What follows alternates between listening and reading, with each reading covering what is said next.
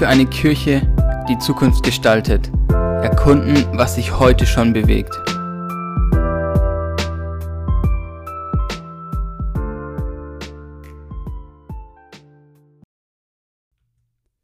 Hallo und herzlich willkommen zu einer neuen Folge des Ecclesiopreneur Podcasts. Ich bin Micha, Theologiestudent und lieb es, Fragen zu stellen. Ich grüße euch aus Zürich.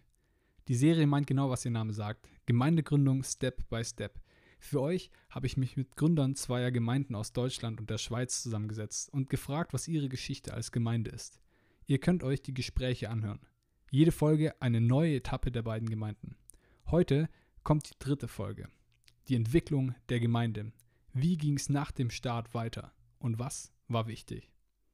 Zu Gast sind wieder Friedrich Honnay und André Meyer, Gründer des Leipzig-Projekts einer Kirche im Leipziger Westen, die 2017 mit ein paar zugezogenen Menschen begonnen hat und dachte, dass es mit Corona 2019 vorbei sein wird. Dann Simon Walder, studierter Theologe, Gemeindegründer und Pastor in der Connect Church in Bülach in der Schweiz. Seit 2015 ist er mit einem Team in Bülach unterwegs und möchte mit seiner Kirche zusammen Jesus lieben und ihn den Menschen weitergeben. André Friedrich, wir haben jetzt äh, von euch der, das Privileg zu hören, was bei der Entwicklung der Gemeinde passiert ist, als ähm, 2019 ähm, Corona reingekommen ist und äh, dann auch natürlich die, die Frage danach, wie es in Leipzig mit einer Gemeinde weitergeht, die noch so jung ist, ähm, in einem Umfeld, was auch ja genau ähm, jetzt besonders ist dadurch, dass es nicht mehr Hamburg war, so wo ihr hergekommen seid und wie da Gemeinde sich weiterentwickelt, wollen wir jetzt von euch hören. Ja, ja, das, das war natürlich spannend. Ich ähm, habe ja in dem letzten Teil erzählt, dass wir äh, quasi nach einer Testphase in 2020 im Februar regelmäßig mit Gottesdiensten starten wollten. Wir dachten, jetzt sind wir reif, jetzt geht's los, da ist viel passiert, war Momentum. Und dann hatten wir genau einen regelmäßigen Gottesdienst, weil dann kam Corona. Und was natürlich super, super toll war. Ähm, und das war so ein Moment, wo ich da echt saß und dachte für einen Moment, ja, jetzt ist war's. vorbei. Also, Jetzt, ja, ja. Das äh, können wir einpacken, weil wir haben unsere ganz, ganze Energie darin verwandt, äh, zwei Jahre lang unseren Leuten zu erzählen, wir machen Kirche für Kirchenferne. Wir machen das nicht, um die Christen oder die Kirchen in der Stadt zu erreichen oder um das coolere oder bessere oder was auch immer für ein Angebot zu haben, damit damit wir die Hütte voll kriegen. Das war uns immer egal. Uns war die Frage, also wir haben uns immer so wie so ein Labor gesehen, wenn Leipzig halt wirklich eine säkulare Stadt ist, wie, wie können wir Kirche so, so bauen und so, so leben, dass es Sinn macht für die Leute, die damit nichts zu tun haben. Und, und haben da halt uns wie so ein Labor gesehen, das halt verschiedene Sachen versucht und experimentiert. Und, ähm, und wenn wir jetzt mit mit dieser Einstellung, mit dieser DNA auf Online gehen, ist es eigentlich das Blödeste, was passieren kann. Weil ganz ehrlich, das ist ja nur ein Markt. Also dieser ganze Online-Kram, äh, da kann ja keiner was für. Jetzt musste man, man muss es ja machen, das ist mir schon klar. Aber es ist ja am Ende ein Markt. Du hast jetzt auf einmal die Möglichkeit, auf der Couch zu sitzen und zu vergleichen zwischen den Kirchen. Und du musst ja überhaupt erstmal Lust haben, einen Gottesdienst äh, online zu gucken ja, Leute haben dann immer gesagt, ja, aber es ist ja viel einfacher, jetzt kann man sich einen Gottesdienst einfach so angucken, man muss gar nicht mehr hingehen. Aber die Wahrheit ist doch, die Leute gucken sich das an, was sie interessiert. Und mein nicht-christlicher Nachbar, der noch nie in der Kirche war, warum, warum in aller Welt sollte der sich einen Gottesdienst angucken? Vor allen ähm, Dingen, wenn die ganze Vorarbeit Beziehungsarbeit ist. Alles, was du machst, du, du baust Beziehung zu dem, du triffst dich mit dem auf ein Bier, du grillst mit dem, du gehst vielleicht mit dem laufen oder was auch immer. Alles ist Beziehungsarbeit um irgendwann zu sagen, hey, ich habe hier noch ein paar mehr Freunde und wir beten gemeinsam Gott an, hast du nicht Lust quasi dabei zu sein? So, wie auch immer man das dann formuliert, aber es ist ja eigentlich eine Beziehungssache. Und jetzt kommt Corona und nimmt die gesamte Beziehungsebene aus Gemeinde raus, aus Kirche raus. Was haben wir denn, also was habe ich dann dem Nichtchristen quasi, ja. Ich sage dem ja, alles, was wir vorher gemacht haben, ist im Grunde genommen sekundär. Und, und es trainiert auch, also diese Online-Geschichte, ich habe da Riesensorge gehabt, weil es trainiert genau die falschen Angewohnheiten. Es ist ja sowieso unheimlich versuchen zu denken, es geht um die Zahlen oder es geht darum, wie voll das ist oder so äh, und daran Erfolg zu messen. Äh, und jetzt in der Online-Geschichte hast du keine Ahnung, wer da guckt, aber du siehst Klicks, als wenn das ausschlaggebend wäre. Ähm, und du hast diesen Vergleichswert noch mehr. Also in der Gemeindearbeit ist es auch sowieso eine Krankheit, andauernd zu vergleichen, was machen die anderen, was ist gerade der Trend und so weiter, anstatt zu fragen, was brauchen wir hier. Ähm, und jetzt auf einmal kannst du noch viel einfacher vergleichen. Ähm, und ich glaube, es trainiert genau die falschen Verhaltensmuster von uns Pastoren sozusagen. Und auf einmal geht es darum, wer hat das fetteste Programm und die beste Musik und den besten Stream oder was auch immer. Und nicht, dass das alles falsch ist. Ich will jetzt gar nicht so klingen, als wenn ich ein alter Sack wäre, der das alles doof findet. Ich bin auch, also Videografie so ist, ein, ist, ein, ähm, ist ein Hobby von mir, ne? Äh, aber, aber das Ding ist, du, es, es kann dazu führen, dass einzelne Gemeinden halt ein super Online-Programm haben, aber eigentlich in einer gewissen Weise genau das Falsche tun, weil es halt super Programm für Christen ist und interessant ist, attraktiv ist irgendwo, weil das guckst du dir lieber an, da ist gute Musik, sonst was. Ähm, und dann viele Klicks bekommen und Leute gucken das und dann denken alle anderen Kirchen, ach, das muss man machen, um jetzt relevant zu sein. Und dann versuchen alle das zu imitieren, aber keiner fragt, okay, aber erreichen wir denn jetzt auch wirklich noch unsere Nachbarn hier? Oder haben wir die ganzen Klicks nur, weil jetzt die aus der anderen Gemeinde bei uns mal raufklicken? So, ist jetzt ein bisschen zynisch das Bild, aber das hat mich damals unheimlich gewurmt, weil ich habe das kommen sehen. Ich habe gedacht, dass, wenn wir das jetzt machen, das wird Mist so. Und ich dachte auch, dass es nicht klappt, weil wir, ich hatte, ich hatte mir drei Kameras geliehen von Freunden, so alte Canon-Kameras. Äh, zwei davon sind immer nach 15 Minuten kaputt gegangen, also nicht nur einfach, also die haben einfach aufgehört so. Und ähm, oder die haben keinen Sound gehabt oder sonst was und äh, waren halt junge Gemeindegründer und hatten halt nicht viel Equipment und wussten ja auch nicht, wie lange das dauert, wie viel lohnt es sich jetzt groß zu investieren. Und dann, ich weiß noch diese eine Situation, äh, Ostern 2020, ich war hier im Büro äh, und da durfte, ich glaube, da war es so hier in Leipzig, da durfte man nur alleine sein. Also, oder im eigenen Haushalt. So. Und das hieß, ich hatte niemanden, der mir helfen konnte. Und ähm, habe dann hier drei Kameras aufgestellt in unserem Büro, wo andauernd die Straßenbahn langfegt, wo es richtig bebt, wenn die Straßenbahn vorbeikommt. Auch geile Voraussetzungen für so eine Audioaufnahme. Und äh, habe dann diese drei Kameras aufgestellt, die abwechselnd kaputt gegangen sind. Und habe dann immer wieder versucht, meine Predigt einzusprechen. Und ich glaube, ich habe es drei oder vier Mal gemacht. Und immer wieder habe ich dann danach am Rechner gesessen. Ich habe es halt aufgenommen und danach geschnitten. Ähm, ja. Und immer wieder, Mist, die Tonspur ist kaputt. Oder, oh Mist, die Kamera ist ausgefallen und so. Und wenn du zum vierten Mal eine Predigt einsprichst, wo du sowieso seit Monaten oder seit Wochen kein Feedback mehr bekommst, sondern nur diese blöde Linse siehst, weißt du, ich meine, jeder Pastor, der jetzt das hört oder jeder Gründer weiß ganz genau, wie ätzend das ist. Ähm, ich bin zusammengebrochen so. Ich habe ich hab hier gesessen und geweint. Und, ähm, und mir hat die, die, das Feedback gefehlt, die Menschen haben mir gefehlt. Ich habe gedacht, wozu machen wir das überhaupt und so. Ähm, und es war so Überlebensmodus, aber eigentlich so richtig Bock auf diesen Online-Kram hatte ich auch nicht.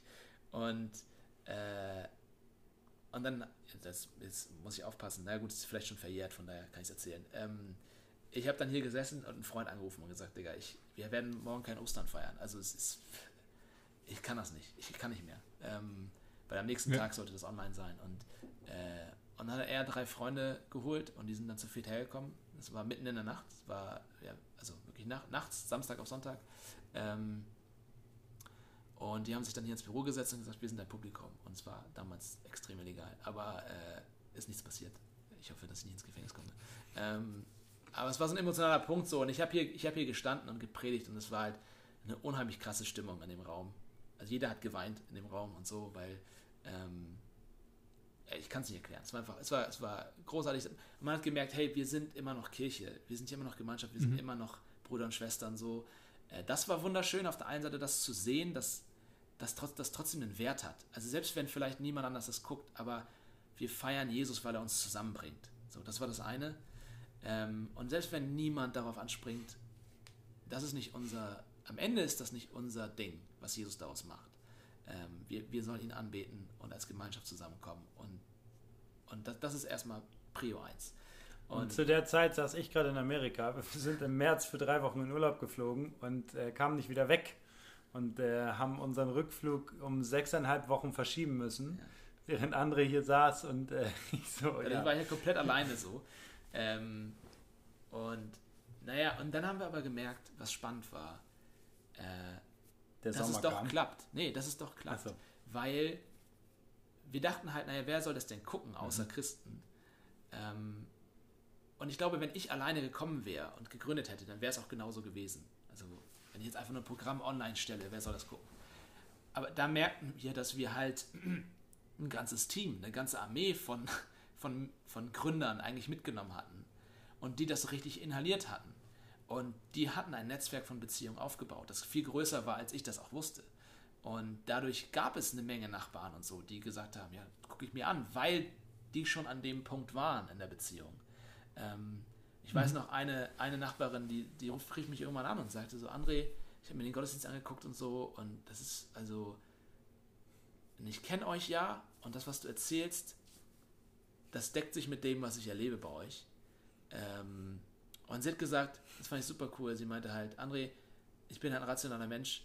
Ich muss sagen, das, was ihr sagt, ich finde es unheimlich schön.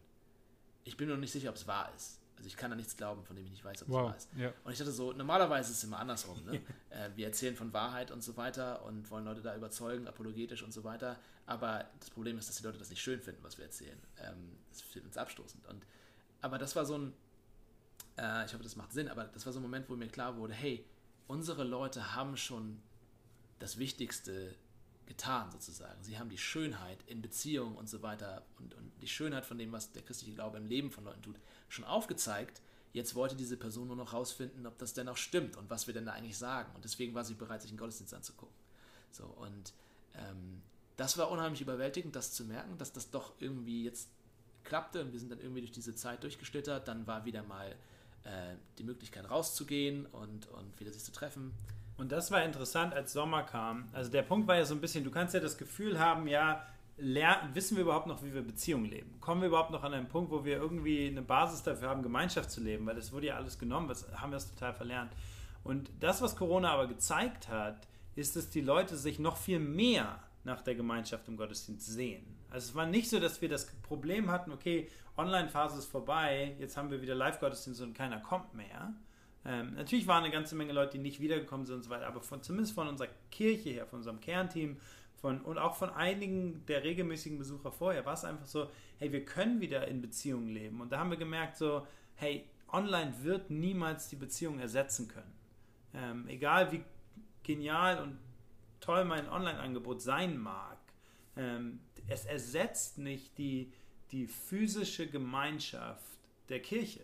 Und das ist das, wo, wo, Jesus einfach sagt, weißt du, an eurer Liebe zueinander wird die Welt erkennen, dass ihr meine Jünger seid. Das begleitet uns als Leipzig-Projekt von Anfang an, zieht sich durch vieles durch, weil wir erleben, da wo, da wo Nichtchristen oder Menschen, die mit Glauben nichts am Hut haben, klassische Leipziger konfrontiert werden mit einer Gemeinschaft, die die Wahrheit des Christentums lebt, die die Wahrheit von Jesu Liebe für die Menschen physisch anschaubar, erfahrbar und fassbar macht, da wird es attraktiv. Und da ist es dann auch halt, ich glaube zwar nicht daran, aber ich will eigentlich dabei sein. Also ich, ich, ich halte von dem nichts, was ihr tut, aber irgendwie seid ihr die, die coolste Gruppe oder was immer. Ich habe gerade vor, vor drei Wochen. Es wäre schön dabei zu sein. So, genau, ja. genau. Mhm. Ich habe vor drei Wochen mit einer äh, Familie gesprochen, die nicht christlicher Hintergrund. Der Mann ist vor ein paar Monaten zum Glauben gekommen, den haben wir getauft, war unsere erste Taufe. Das ist eine andere Geschichte, ich komme gleich zu. Aber nur weil es zum Thema passt, wir haben mit dem, ich habe mit der Mutter gesprochen und deren Sohn hat ge, sie hat gefragt, ob wir mehr Angebote für ihren Sohn auch während der Woche oder so haben, weil ihr Sohn, der halt auch kein Christ ist, was er immer gesagt hat, bei euch in der Kirche ähm, habe ich die Freunde, bei denen ich so sein darf, wie ich bin. Mhm. Ähm, und das vom sechsjährigen Sohn zu hören, dass er sagt, ich habe keine Ahnung, was, die, was da anders ist, aber im Vergleich zu meiner Kita und meinen Nachbarn kann ich in die Kirche kommen. Mhm. Und da sind Menschen, die mich so nehmen, wie ich bin. Ähm, und das war einfach bezeichnend, so, weil das, das ist, was wir wollen. Das, das ist genau das, was wir wollen. So. Und dann kommt halt in so eine Situation, wo, wo so eine Stimmung auch in der Gemeinde ist, irgendwie, vielleicht kann man es fühlen, ähm, kommt dann der Sommer, Aufbruchstimmung, man darf sich wieder treffen und der Felsenkeller, von dem wir schon mal gesprochen haben, sagt dann, hey, wir haben einen Biergarten, wollt ihr nicht einen Biergarten Gottesdienste machen? Dann müsst ihr ja nicht wegen Corona und so so viel Angst haben, sondern könnt einfach draußen sein. So, und das bringt natürlich geile Stimmung rein. Ne? Ähm, und du bist dann mitten im Stadtteil, es ist, es, es ist ein sehr Leipziger Ort, Vibes, so, ja. Und ja. es hat einfach Vibes und, und, und dann halt eben auch, da bin ich so ein bisschen so Bartianer, ähm, Karl Barth hat ja ne, ähm, viel davon gesprochen auch, dass, dass in der Predigt, dass, Gott, dass Gottes Wort dort Gestalt annimmt und so und ähm, das zu erleben, dass online, ja, ja, ja, Gott kann natürlich durchwirken, will ich gar nicht sagen, aber wenn das, wenn wir zusammenkommen und das Wort, das Wort wird ausgesprochen, da passiert was, da, da ist, da, da ist etwas an diesem Ort, in diesem Moment, was besonders ist. Und Gott ist da, kann man sagen. Und was auch verrückt, weil, weil wir beim Felsenkeller wieder zurückkommen, Du, du, hattest ja diese ganzen Regeln, also jede, wir haben ja die ganze Corona-Zeit eigentlich damit verbracht, jede Woche eine neue äh, Bekanntmachung der Stadt zu lesen und uns die Frage zu stellen, dürfen wir überhaupt noch irgendwas als Kirche machen? Ähm, und eine der Sachen, die sich von Anfang an durchgezogen hat, war, dass die uns, dass der Felsenkeller die einzige Möglichkeit war, wo wir uns treffen konnten. Wir hatten ja kein eigenes Gebäude oder sowas. Aber die hatten halt einen Saal, der theoretisch bis zu 1300 Leute da reinkriegst, wenn du da eng an eng stehst oder Bestuhlung für mehrere hundert oder was auch immer. Und da konnten wir Gottesdienst feiern, weil wir Abstandsregeln halten und so weiter und so fort. Und die, die Leipziger Stadtverwaltung hat halt Kirchen oder hat Freikirchen wie uns die Möglichkeit gegeben, in Gebäuden zu bleiben, in denen man schon vorher drin war. Was du nicht machen konntest, ja. ist während Corona neue Mietverträge mit andersartigen Gebäuden einzugehen. Das heißt, die Tatsache, dass wir zwei Gottesdienste im Felsenkeller vorher hatten, bedeutete, dass wir schon vorher Kirche im Felsenkeller war. Ja, die Geschichte war die, sorry, dass ich das unterbreche, ja. aber äh, die haben uns tatsächlich verboten, Gottesdienst ja. zu feiern. Und äh, weil sie sagten, ja, ihr habt ja kein, kein Gebäude, so im Prinzip. Und ähm, das war so, ja, und, und was können wir jetzt dafür? Deswegen dürfen wir unsere Religionsfreiheit nicht ausüben wie alle anderen, da, weil wir, kein, weil wir kein Gebäude besitzen. So. Und das war halt auch ein so Schlag ins Gesicht, weil wir immer unseren Leuten gesagt haben, Kirche ist mehr als ein Gebäude. Und jetzt dürfen wir nicht, weil wir kein Wirst Gebäude du darauf reduziert, ja. So, und ja, ja. Ähm, für, für, die Verordnung, die wurde halt damals so geschrieben, dass die Kirche das Gebäude ist. So ist halt das säkulare Verständnis. Und ähm, und habe ich da halt, ich habe mich da echt beschwert und habe da mich durchtelefoniert so und meinte halt irgendwann zu dem, zu dem Bearbeiter da, ähm, ich glaube, ähm, Stadtrat war es nicht, aber egal, ähm, rede mit dem und sagte ihm so ganz ehrlich, also das kann doch nicht euer Ernst sein. So. Und wir sind doch nicht mehr in der DDR jetzt. So, weil es war echt so gar kein, gar kein Verständnis dafür, ähm, dass, man, dass man auch eine Kirche sein kann, oder dass man ein Kirchengebäude hat. Und, und dann nach lang hin und her hat er dann gesagt, ja, aber ähm, ich schick, ich genau, ich habe ihn dann gefragt, ob er mir mal deren Papier schicken kann, wo drin steht, nach welchen Kriterien sie das machen. Und das war alles unter Verschluss. Das, durfte, das durften wir nicht haben. Das war auch ganz skurril so. Da meinte er, ja, das, wir haben ja die Anweisung intern, dass wir sowas nicht durchgehen lassen dürfen. Und ich so, ja, das muss doch irgendwo stehen. Also ja, das ist intern.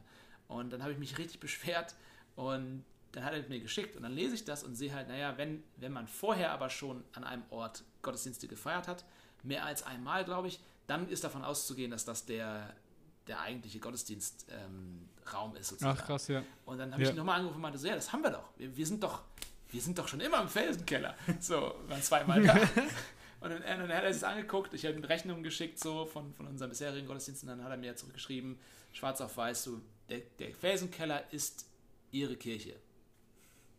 So, und äh, das war natürlich und geil. Das ging ne? runter, ja. Und fand, ja. also war einfach irgendwie eine coole Sache. Und dann waren wir dort im, im, im Biergarten draußen und dann da ist Momentum wieder aufgekommen. Das war so, ich glaube, für alle von uns so ein Moment, man wollte dahin.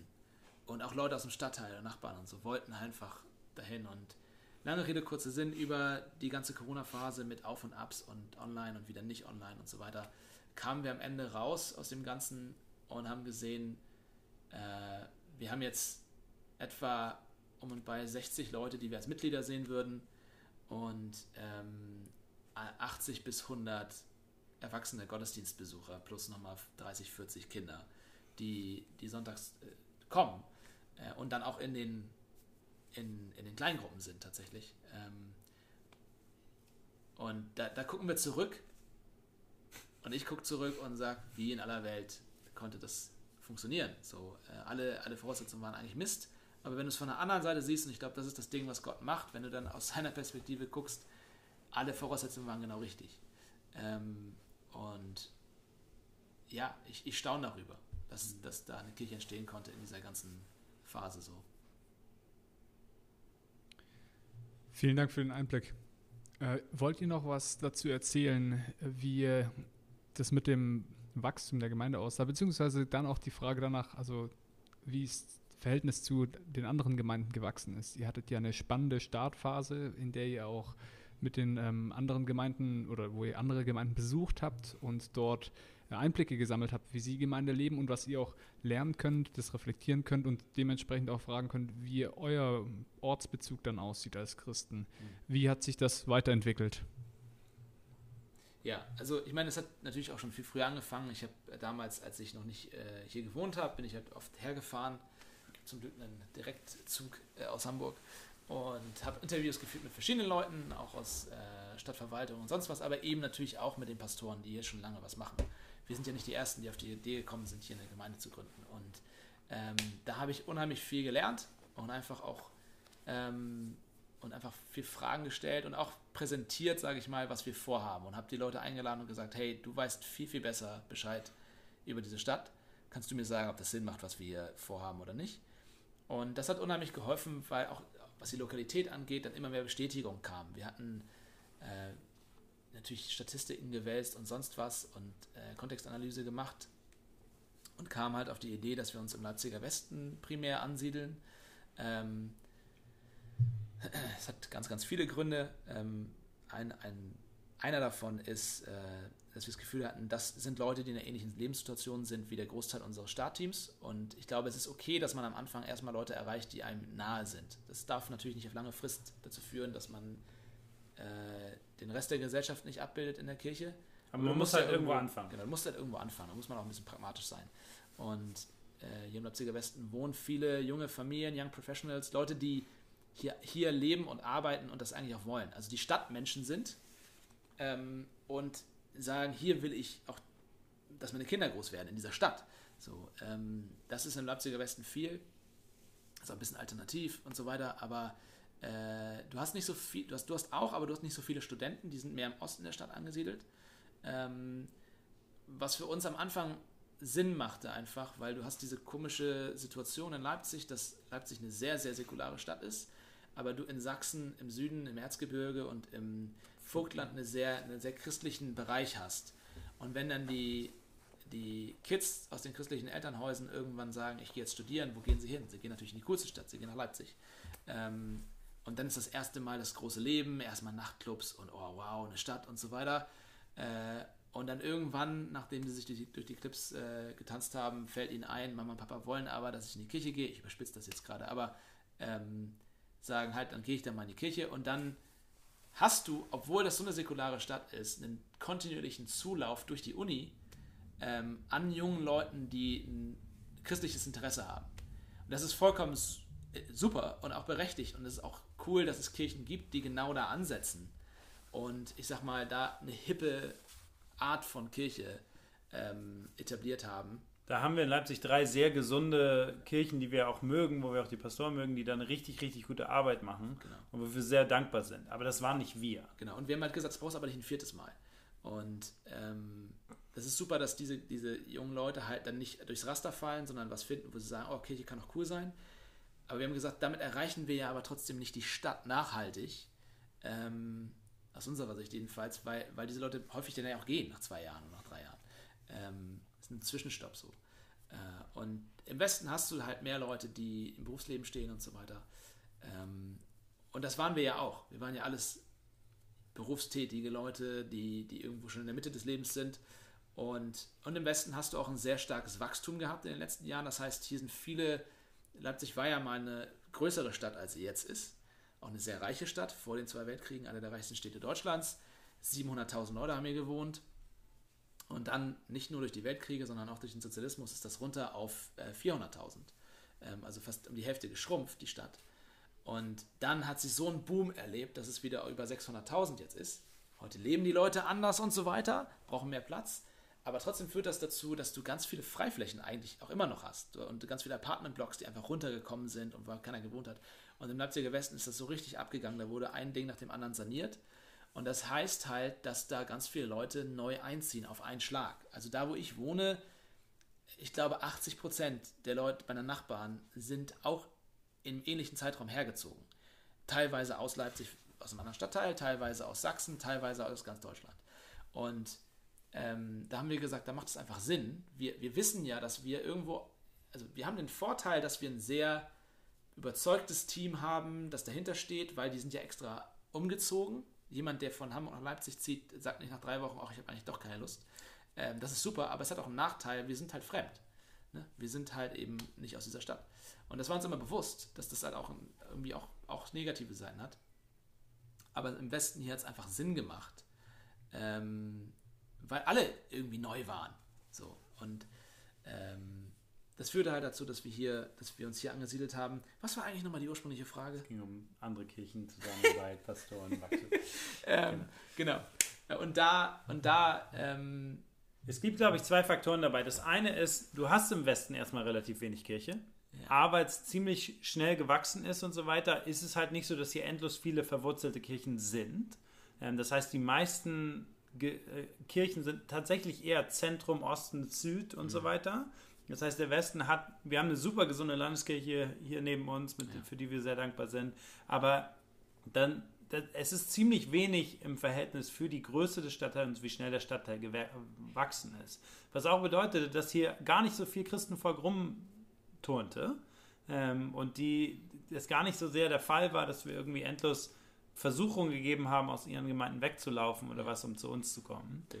Das war einer Faktor. Und der zweite Faktor ist, wir haben von Anfang an mit den anderen Pastoren eine gute Beziehung aufrechterhalten wollen durch Allianz, du warst in diversen Gebetstreffen und Gesprächen und denen von vornherein gesagt, hey, wir wollen nicht eure Schafe abziehen. Und denen dann auch gesagt, wenn Leute aus deren Gemeinden gekommen sind, zu sagen, hey, wir, schön, schön, dass ihr uns toll findet, aber ihr seid woanders verwurzelt. Ihr seid Mitglieder in diesen Kirchen. Wenn Gott euch ruft und euch aussendet und eure Kirche euch aussenden will, quasi wie Missionare zu sagen, ihr kommt hier zu uns in den Westen und gründen wir uns Gemeinde, okay, können wir darüber reden aber verlasst nicht eure Gemeinden, um bei uns dabei zu sein, weil wir cooler oder toller oder was auch immer sind. Wir haben dann gesagt, wir wollen euch nicht. Das ist nicht der Grund, warum wir hier sind. Ähm, und dadurch ja. war es halt immer so, dass A, die, die Beziehung zu anderen Kirchen sehr gut war, ähm, wir gar nicht irgendwie so eine große Konkurrenz zu denen waren und wir auch von vornherein proaktiv darauf aus waren, mit anderen Kirchen so zusammenzuarbeiten, dass wir deren Leute nicht abziehen. Und es gab diese Momente, deswegen habe ich das gerade erzählt, wo ich in den Gesprächen mit anderen Pastoren, die schon länger hier sind, saß und das Feedback bekommen habe, hey, da wo ihr hingeht, macht es einfach total Sinn. Ähm, und da braucht es was. So. Und da, das ist halt, glaube ich, wichtig als Gründer, da die ganze Stadt im Blick zu haben. Ähm, mhm. Und eben, es gibt nur eine Kirche. Unser Herr Jesus hat nur eine Kirche. Und du kommst nicht als Gründer hin und hast diese eine Kirche, sondern du bist Teil des Ganzen und Teil des Ganzen in der Stadt. Und da zu gucken aus Sicht von, von vielen, vielen Pastoren und, und, und vielen, vielen Kirchen, ähm, was macht Sinn in dieser Stadt? Nicht nur das eine Ding durchzuziehen, sondern zu sagen, wo, wo kann ich strategisch einen Teil dazu beitragen, dass die ganze Kirche in Leipzig gestärkt wird? Das, das war uns immer irgendwie wichtig. Ob wir das immer an jedem Punkt ähm, natürlich richtig gemacht haben, ist eine andere Frage, aber das führt einfach zu einem, zu einem viel schöneren Beisammensein, auch, auch mit anderen, anderen Kirchen letztendlich. Und es hat im Endeffekt dann doch bedeutet, dass wir Christen aufgenommen haben. Es ist nicht so, dass wir gesagt haben, ihr dürft nicht kommen, aber wir haben halt vorher geguckt, wo kommen die her. Und es gibt ja, es gibt ja Christen, die ziehen in die Stadt und haben keine Kirche. Oder äh, Leute, die sagen, ich bin jetzt seit drei Jahren hier und ich habe noch keinen Anschluss irgendwo in der Kirche gefunden oder was. Wo wir dann auch gesagt haben, okay, wir sind dem offen. Es ist nicht so, dass wir per se sagen, die dürfen gar nicht kommen. Weil wir auch gemerkt haben, wenn du nur nicht Christen im Gottesdienst hast, dann kannst du schlecht Gemeinde bauen. Äh, weil spätestens dann, wenn du eine neue Kleingruppe startest, äh, kannst du ja schlechten Nichtchristen als Leiter dieser Kleingruppe einsetzen. Und auch jemand, der vor drei Monaten getauft worden ist, also wir haben jetzt sechs Mal getauft schon, ähm, sechs Personen. Das, Schön, ja. Weißt du, es ist, ist, Grund zu feiern, aber das ist ja nicht so, dass die nach drei Monaten an einem Punkt sind, wo du eine Kleingruppe leiten können. Das heißt, wir haben gemerkt, okay, wir müssen natürlich auch dafür offen sein, dass Gott uns Leute hierher bringt und hier in die Kirche reinschickt, die vielleicht nicht gerade zum Glauben gekommen sind oder was auch immer, weil einfach die brauchen eine Kirchenheimat und die haben noch keinen in Leipzig. Und dann ist es nicht so, dass wir die abziehen aus anderen Kirchen, sondern es ist einfach, wir sind da und wir nehmen die Rolle ein, die Gott Kirche gegeben hat. Und das bringt uns halt an dem, also wir, wir merken, wir brauchen die Mitarbeiter. Das ist, glaube ich, in jeder Kirche das Gleiche. Aber das ist so ein bisschen das, wo wir stehen. Einfach, wir, wir merken, wir brauchen mehr Leiter, wir brauchen mehr Mitarbeiter, was wahrscheinlich auch immer war. Aber das ist so ein bisschen ein Punkt, wo wir gerade ganz viel fragen, okay, wer sind die nächsten Leiter für die Kleingruppen, auch für die Gemeindeleitung. Wir sind gerade kurz davor, irgendwie halt eine, die Gemeinde offiziell zu gründen und eine, unsere Satzung fertig zu schreiben und so weiter. Das sind viele Punkte. Wir stehen am Punkt, wir haben fünf Kleingruppen, wir feiern alle zwei Wochen Gottesdienste, wir sind im Felsenkeller verankert, wir sind im Stadtteil verankert, wir haben. Wir haben kurz gesagt mehr Möglichkeiten, als wir Leute haben, um diese Möglichkeiten zu erreichen. Gott gibt uns richtig viel in die Hände eigentlich. Die Ernte ist groß und die Arbeiter sind weniger, hat ja, irgendjemand hab, mal gesagt. Habe ich schon mal gehört irgendwo. ähm, und das ist wirklich der Moment, wo wir gerade stehen so und, ähm, und deswegen haben wir halt auch gemerkt, okay, wir können nicht allen sagen, verschwindet wieder. Ähm, und, und jetzt kommt es langsam so, dass wir überlegen, ach, wir müssten vielleicht auch mal gucken, wie wir an der Uni äh, uns auch präsent machen, ähm, weil wenn du die ganz ausschließt sozusagen, ist auch irgendwie blöd weil so Studenten, die haben halt auch nichts zu tun. Äh, das, ist, das ist, glaube ich, auch nicht das, wie, so wie, Gott sich Kirche gedacht hat. Der Punkt ist, ich glaube, Gott hat sich Kirche ja gedacht als eine, eine Gemeinschaft, die verschiedenste Lebenssituationen, verschiedenste Altersgruppen, verschiedenste ähm, soziale Hintergründe, verschiedenste auch ethnische Hintergründe, also diese Vielfalt, die Gott sich in Kirche eigentlich denkt. Wenn du als Kirche permanent eigentlich das aus dem Fokus lässt und irgendwie nur zielgruppenorientiert arbeitest, immer nur eine homogene Gruppe hast, dann verlierst du, glaube ich, auch unglaublich viel von dem, wie Gott sich die Welt gedacht hat, die Kirche gedacht hat, wie Gott selbst auch in seiner Trinität ist. Und, das war auch immer Teil unserer Vision. Ich habe gesagt, wir wollen Raum für Konversation schaffen, das steht in unserer Vision. Und da meinen wir eben auch, ich möchte, jetzt mal krass gesagt, ich möchte, ich träume davon, ähm, und ne, wichtig, es ist ein Traum, es ist, heißt nicht, dass das immer auch bei uns passiert, aber wir träumen davon, dass wir im Gottesdienst oder einer kleinen Gruppe den äh, von der Antifa und den von der AfD nebeneinander sitzen haben. So, und, ähm, und Jesus der, der bindende Faktor ist. So, das, das wäre schön. Und deswegen dann nur zu sagen, wir bleiben aber in unserem Saft mit Leuten, die genauso sind wie wir, wäre halt irgendwie blöd. So, und das ist halt, glaube ich, eine Frage von einerseits Idealismus und Pragmatismus. Da immer zu wissen, okay, was wollen wir eigentlich, aber dann auch zu sagen, okay, ja, wir können aber nur das, was wir können. Äh, und deswegen fangen wir an mit den Leuten, die uns nahestehen und dann müssen wir aber gucken, wie wir darauf aufbauen. Das ist so ein bisschen jetzt gerade der, der Punkt. Das, es hat eine Größe erreicht, wo wir sagen, ähm, wir, wir müssen jetzt den, daran arbeiten, dass wir nicht, nicht nur die mit 30er Kirche sind oder so, ähm, ja, sondern ja. wie kann das breiter werden? Wie können wir das, was wir als Vision haben, jetzt ausweiten auf eine größere Fläche?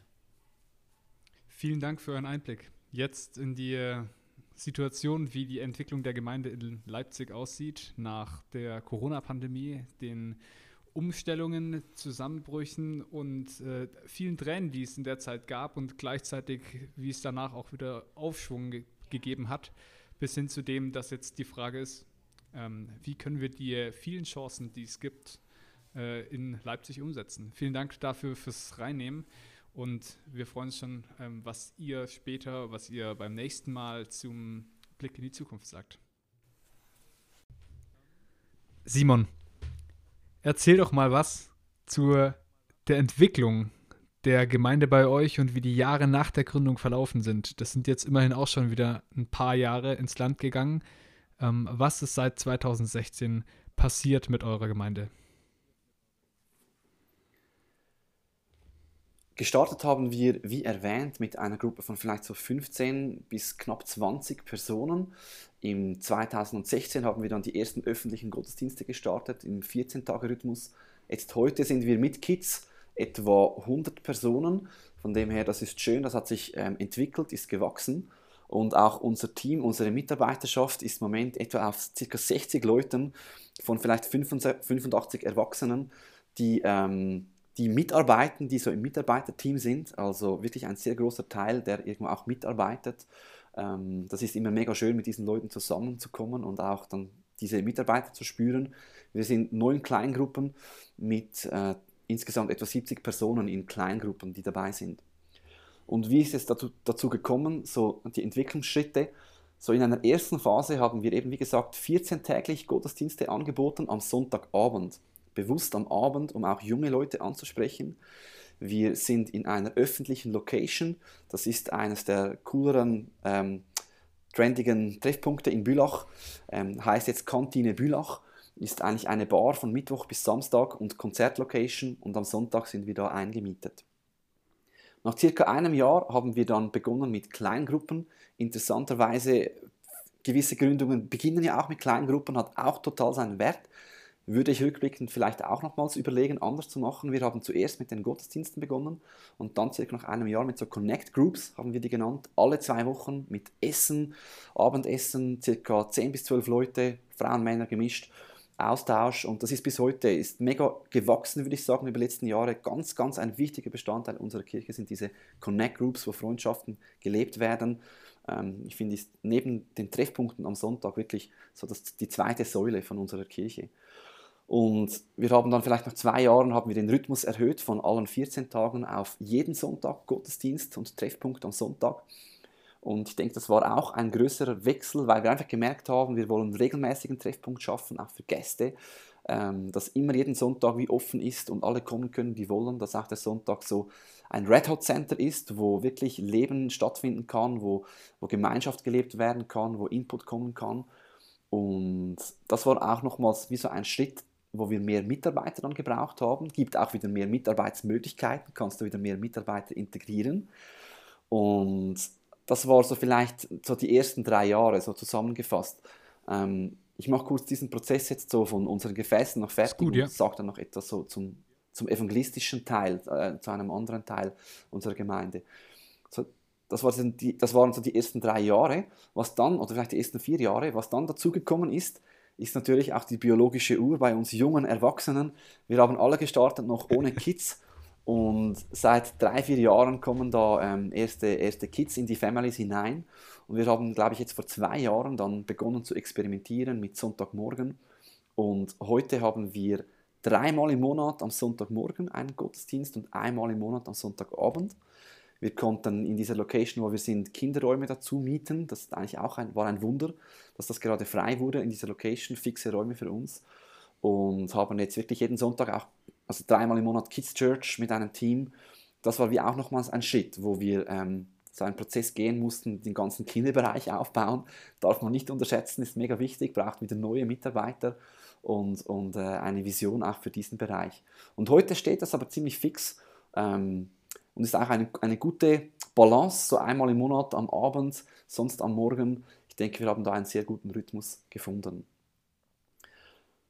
Was sich auch entwickelt hat, so vielleicht vom anderen Aspekt her, wir haben gerade in der Startphase ähm, viel ausprobiert, vielleicht noch mehr als jetzt, wie wir Kirche auch anders denken könnten, wie wir auch Menschen erreichen könnten. Wir haben zum Beispiel niederschwellige Partys gemacht in dieser Location, wo unsere Gottesdienste stattfinden.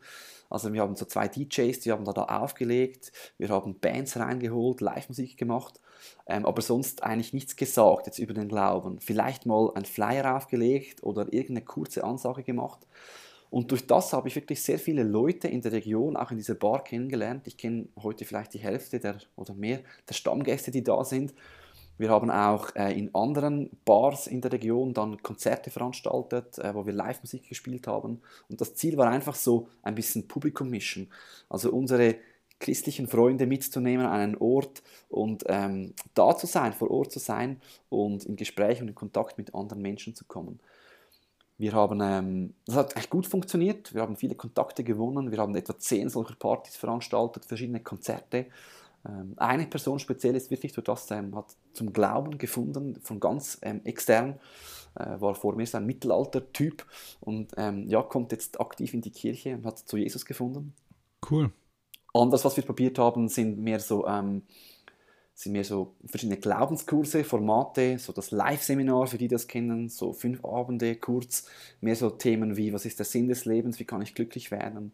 Wir haben einen Alpha-Life-Kurs äh, probiert, ähm, mit mehr äh, ein bisschen dogmatischeren Themen, zehn Abenden. Und das machen wir immer noch. Gleich, gleich jetzt im April startet vielleicht unser, ich denke, unser vierter Kurs, wo wir einfach versuchen, auch so irgendwo gegen außen zu wirken. Ja, wir haben ähm, Camps natürlich gemacht und verschiedenes ausprobiert. Das so einige Entwicklungen, wo wir dran sind. Und da sind wir immer noch am Ausprobieren. Wie können wir als Kirche wirklich unsere Gesellschaft erreichen? Da haben wir noch nicht das Rezept, ähm, aber wir sind immer noch hungrig ähm, das, das zu leben und, und auszuprobieren. Aus der Perspektive ähm, von jemandem, der in Bülach wohnt, also ich nicht, aber von jemand potenziellen, ähm, wie würdest du sagen, könnte die Person jetzt eure äh, Entwicklung sozusagen als Gemeinde auch wahrnehmen oder beschreiben? Sicher von einem, ich würde mal sagen, Kirchenprojekt, das mehr so einzelne Events anbietet und sehr stark wirklich für eine ganz junge Zielgruppe ausgerichtet ist, noch, noch ohne Families, ist das jetzt zu einer Kirche geworden, die ähm, Stück, Stück weit, kann man sagen, stabil ist, nicht nur ein Projekt, sondern eine Kirchengemeinschaft ist, mit Kleingruppen, mit, mit ähm, verschiedenen Generationen, die Platz haben, die aber immer noch jugendlich und dynamisch ist und so diese DNA vom Anfang, das experimentierfreudige, pionierfreudige, dynamische, auch jugendliche mitnehmen konnte. So gut zu hören. Ähm, auch den Versuch, den ihr da gestartet hattet, oder mehrfach mit den Konzerten in Bars, äh, klingt nach einer wilden Sache, ehrlich gesagt. Äh, wie ist es dann jetzt mit den Kursen, die ihr zum Beispiel anbietet?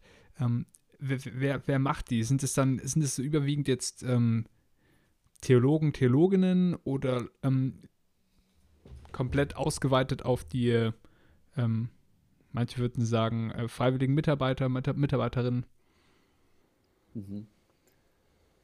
Also bei den Glaubenskursen ist es so, dass das läuft vieles noch über mich als Pastor, nicht ausschließlich exklusiv. Wir haben immer auch ein Team, ähm, das uns hilft.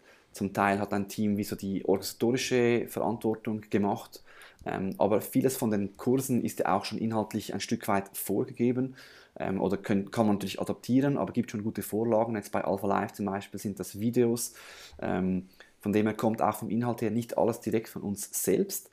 Ähm, wo sie inhaltlich natürlich mitarbeiten, diese Kurse bauen ja oft darauf, auch, darauf auf, dass man äh, Kleingruppen dann auch bilden kann und Fragen stellen kann und da sind auch unsere Freiwilligen natürlich dabei, ähm, die Gruppen leiten, die Fragen beantworten. Also die sind da durchaus involviert. Jetzt noch, was würdest du sagen über diese Zeit hinweg? Die größte Herausforderung oder Krise, was hat die für euch als Gemeinde dargestellt?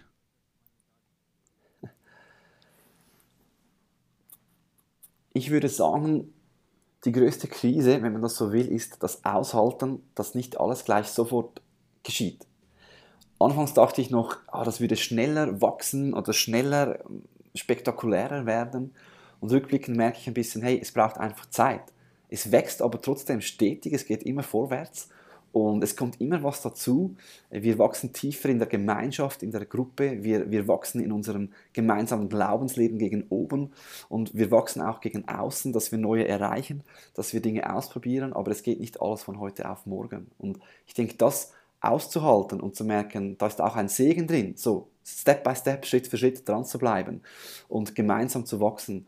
Und auch das als Teil der Reise und auch als, als etwas Fröhliches empfinden zu können. Das finde ich äh, war ein, ist ein großes Learning und könnte auch die Krise sein, wenn man die Geduld dazu nicht hat.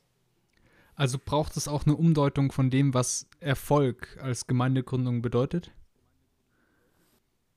Ja, das ist ein guter Punkt. Vielleicht eine Umdeutung. Einerseits braucht es eine Umdeutung oder immer wieder sich selbst fragen, was, was ist Erfolg? Ähm, wie definieren wir das? ich meine, manchmal ist das ja auch gar nicht so explizit, vielleicht mehr implizit, was man sich vorstellt, was die eigenen Erwartungen sind und die kommen ja manchmal auch erst zutage, wenn man vielleicht eine Enttäuschung hat, wenn man lebt. Ich denke schon, ja, dass, dass wir ähm, immer wieder uns fragen müssen, welche Erfolge können wir feiern, was, was, was ist vielleicht auch Quality für Wachstum, den wir nicht sehen, wo sind vielleicht Mitarbeiter dazu gekommen und gleichzeitig aber auch hungrig bleiben nach dem, dass wir wirklich äh, mehr erleben wollen. Es braucht so ein bisschen eine gute Balance äh, nicht, zu, nicht zu verzweifeln äh, und das, das, das zu feiern, was ist und gleichzeitig so den Hunger zu behalten und zu sagen, ja, wir wollen, wir wollen noch mehr erleben und wir wollen irgendwie auch wachsen und, und auch eine Dynamik unter uns erleben. Vielen Dank dir für diesen Abschnitt. Jetzt äh, möchten wir noch einmal unsere Schlussfragen bringen und André, ähm, diesmal darfst du sie uns beantworten. Jo. Lieber André, welches Buch oder Bücher hast du am öftesten verschenkt und warum? Oder welche drei Bücher haben dich am meisten beeinflusst? Äh, sind ja zwei verschiedene Fragen eigentlich, aber ähm, hängen, hängen ja ein bisschen zusammen. Also ich glaube, das Buch, was ich am meisten verschenkt habe, ist wahrscheinlich von C.S. Lewis Dienstanweisung an den Unterteufel.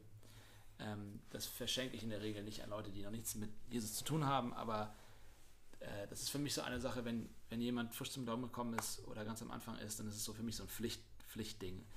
Nicht, weil das ganze Thema Teufel und Dämonen das Allerwichtigste wäre, aber weil es am Ende, wenn du es genau liest, einfach ein Kick-off für die Jüngerschaft ist.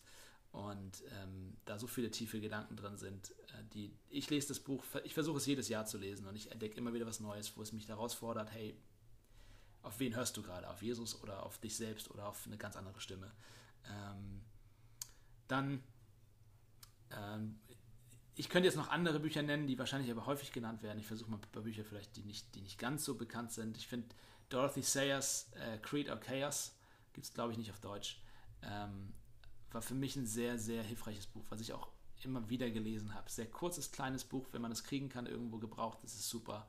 Ähm, Dorothy Sayers war quasi ist eine ganz wichtige Person eigentlich in der feministischen Geschichte. Die war eine der ersten Frauen, die in Oxford studieren konnte, starke Frau und so weiter. Ist bekannt geworden mit so, einem, mit so einer Buchreihe, die ähnlich war wie Sherlock Holmes. Die ist aber heute nicht mehr so bekannt, aber damals war sie sehr erfolgreich. Und ähm, die war aber gläubige Christin. Und die hat dieses kleine Buch geschrieben über Creed of Chaos.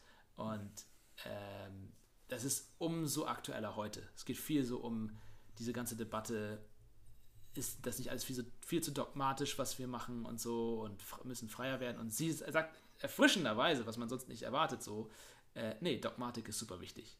Und, ähm, und warum sie wichtig ist. Und, und, aber sie macht es mit Humor, mit, mit Spitzen und so weiter. Und es ist einfach richtig, richtig gut. Selbst wenn man vielleicht nicht mit allem übereinstimmen mag, das sollte man mal sich geben. Und ähm, ein anderes Buch, was was persönlich für mich ähm, spannend war in den letzten Jahren, war Pimp von Iceberg Slim. Äh, ich, wollt, ich, dachte einfach, ich bringe auch mal nicht christliches oder nicht Theologenbuch mit rein. Es soll ja nicht langweilig werden. Und ähm, das geht um einen Pimp, einen Zuhälter aus, aus den USA, also den, den, den Prototyp-Zuhälter aus den USA. Äh, und er erzählt da die Taktiken, wie man, wie man das macht und wie er da hingekommen ist und so. Ist ein gruseliges, gruseliges Buch, bei dem ich häufig fast mich übergeben habe.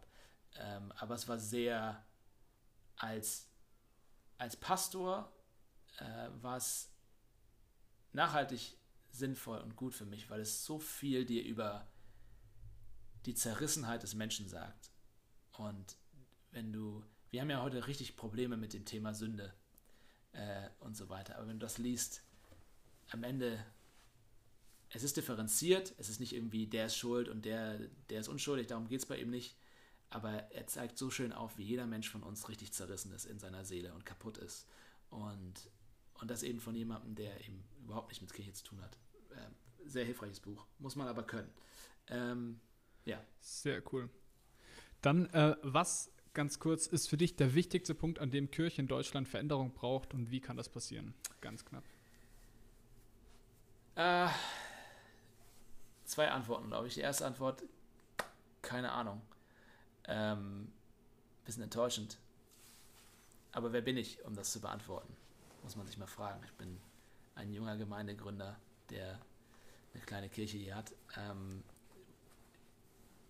deswegen, ich glaube, da gehört auch viel Demut zu. Ich glaube, wir alle, die Theologen und auch Studenten, die gerade drei Jahre studiert haben, denken immer, dass sie wissen, ähm, was die Lösung von allem ist. Und da, da will ich äh, aufpassen. Aber wenn ich meine 3 Cent in den Topf schmeißen, schmeißen sollen, soll, dann äh, glaube ich, würde ich eine ganz allgemeine Antwort geben, weil da kann man nicht viel falsch machen. Die Kirche sollte auf ihren Herrn hören. Ähm, eine Kirche, die mit ihrem Bräutigam nichts mehr zu tun hat, ist keine Braut mehr. Und ähm, das ist ein gefährlicher Ort. Und das heißt, glaube ich, an verschiedenen Orten was anderes. Das heißt für die eine Kirche, dass sie äh, wieder in die Welt gehen muss und für die andere Kirche, dass sie ihren Kopf aus der Welt mal rausziehen muss. Das kann ich nicht beantworten. Ähm, aber ich, ich mache mir Sorgen darüber, dass wir sehr an vielen Orten, und das passiert im Konservativen und im Liberalen, Kirche sein wollen, ohne uns unserem Herrn unterzuordnen und ihm zu glauben und ihm zu, zu vertrauen. Ähm, er fordert jeden heraus. Wenn er dich nicht herausfordert und dir nicht gerade irgendwas sagt, wo, der, wo er so richtig sagt, dann musst du dich um 180 Grad drehen, dann läuft irgendwas nicht richtig. Ähm, ja. Spannend, ja. Dann noch als äh, letztes, gibt es noch was, äh, was, auf was du hinweisen möchtest? Ähm, da das hier ein Podcast ist, äh, wo man uns nicht sieht, will ich sagen, ähm, dass wir hier alle in Bademänteln sitzen. Nicht. Das ist eine Lüge. nee, cool. Okay. Dann ähm, vielen Dank dir. Danke dir. Wenn dich Dinge aus der Episode angesprochen haben, kannst du einfach mal in den Show Notes nachschauen, da gibt es noch mehr Informationen. Ansonsten freuen wir uns, wenn du den Podcast bewertest oder bei Social Media teilst. Das würde uns sehr helfen. Wenn du Anregungen hast, schreib uns gerne auf Instagram. Ansonsten bis bald. Ciao.